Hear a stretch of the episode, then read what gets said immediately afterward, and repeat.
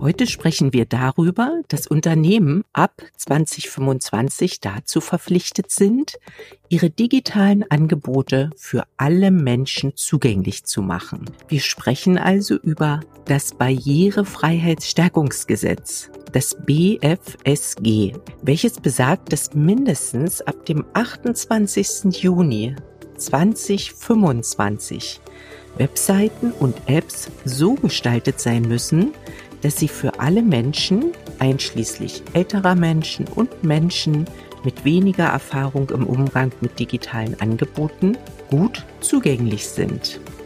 Aber bist du wirklich davon betroffen oder gibt es, wie bei jedem Gesetz, Ausnahmen? Am Ende dieser Folge werden wir dir Schritte empfehlen, damit dein Business in Zukunft auch sicher ist. Aber vorab nochmal ein Disclaimer. Wir sind keine Rechtsanwälte und dies ist keine Rechtsberatung. Also, wenn du Fragen zur Umsetzung des Barrierefreiheitsstärkungsgesetzes hast, wende dich bitte an entsprechend spezialisierte Kanzleien. Disclaimer Ende.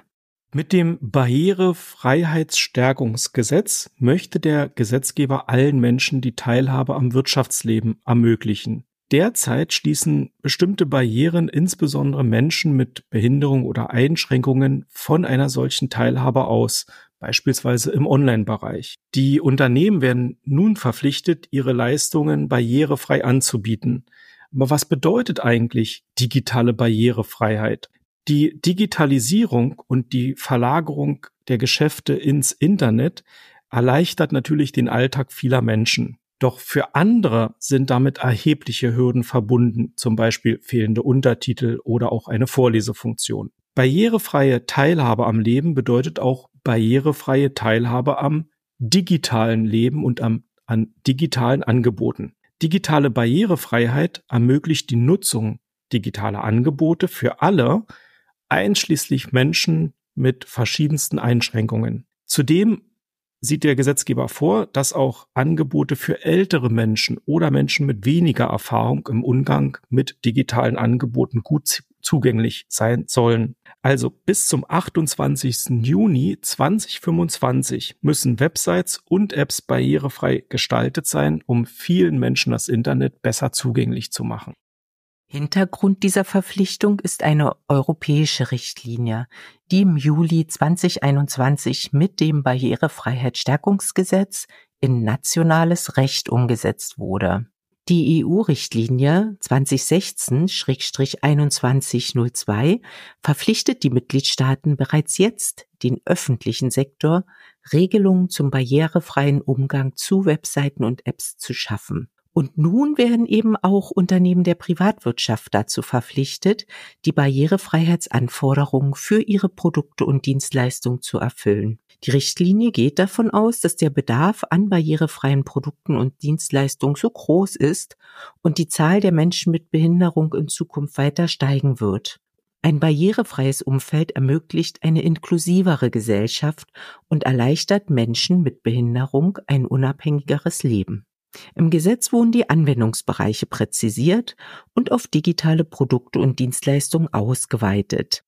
Die Barrierefreiheitsanforderungen gelten also auch für den Online-Verkauf jeglicher Produkte oder Dienstleistungen im elektronischen Geschäftsverkehr.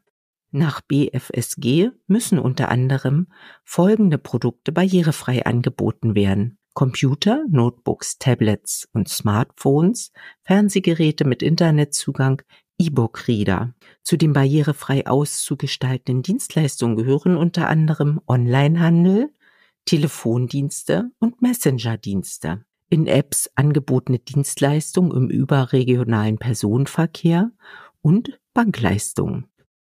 Wie ist das Ganze jetzt im E-Commerce definiert? Im Paragraph 14 des BFSG werden die Pflichten für Dienstleistungsanbieter konkretisiert. Und Dienstleistungen dürfen auch nur angeboten und erbracht werden, wenn sie den Barrierefreiheitsanforderungen des BFSG entsprechen. Produkte und Dienstleistungen gelten als barrierefrei, wenn sie für Menschen mit Behinderung ohne besondere Erschwernis und grundsätzlich ohne fremde Hilfe zugänglich und nutzbar sind.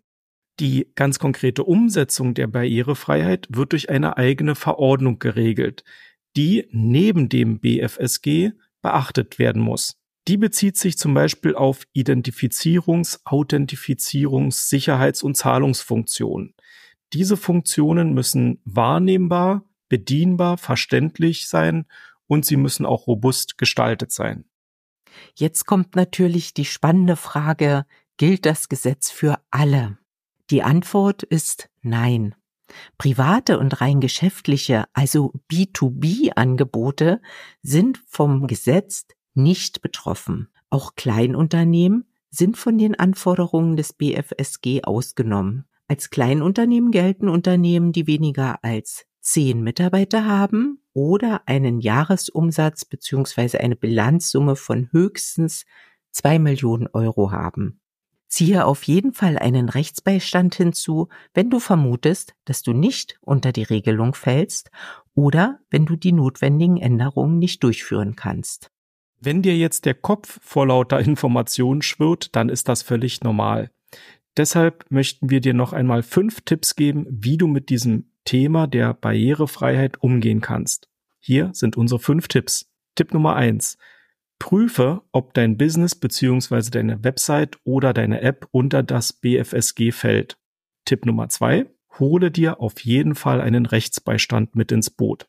Tipp Nummer drei, wenn du deine Webseite umarbeiten musst, dann nutze die Chance, einen Relaunch gleichzeitig mit Suchmaschinenoptimierung zu verbinden. Bei dem Relaunch begleiten wir dich gerne auf allerhöchstem Niveau. Vereinbare ein kostenloses Erstgespräch unter alsa-digital.de slash Erstgespräch mit uns. Den Link dazu findest du natürlich auch wieder in den Show Notes.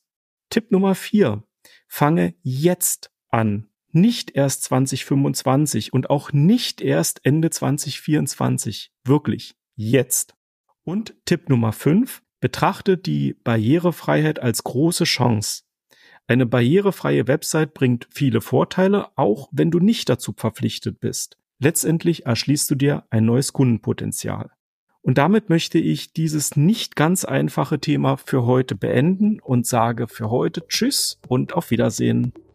Ich finde auch, das war heute ein richtig schwerer Brocken, der aber notwendig ist, gerade wenn wir uns neue Kundenpotenziale erschließen möchten.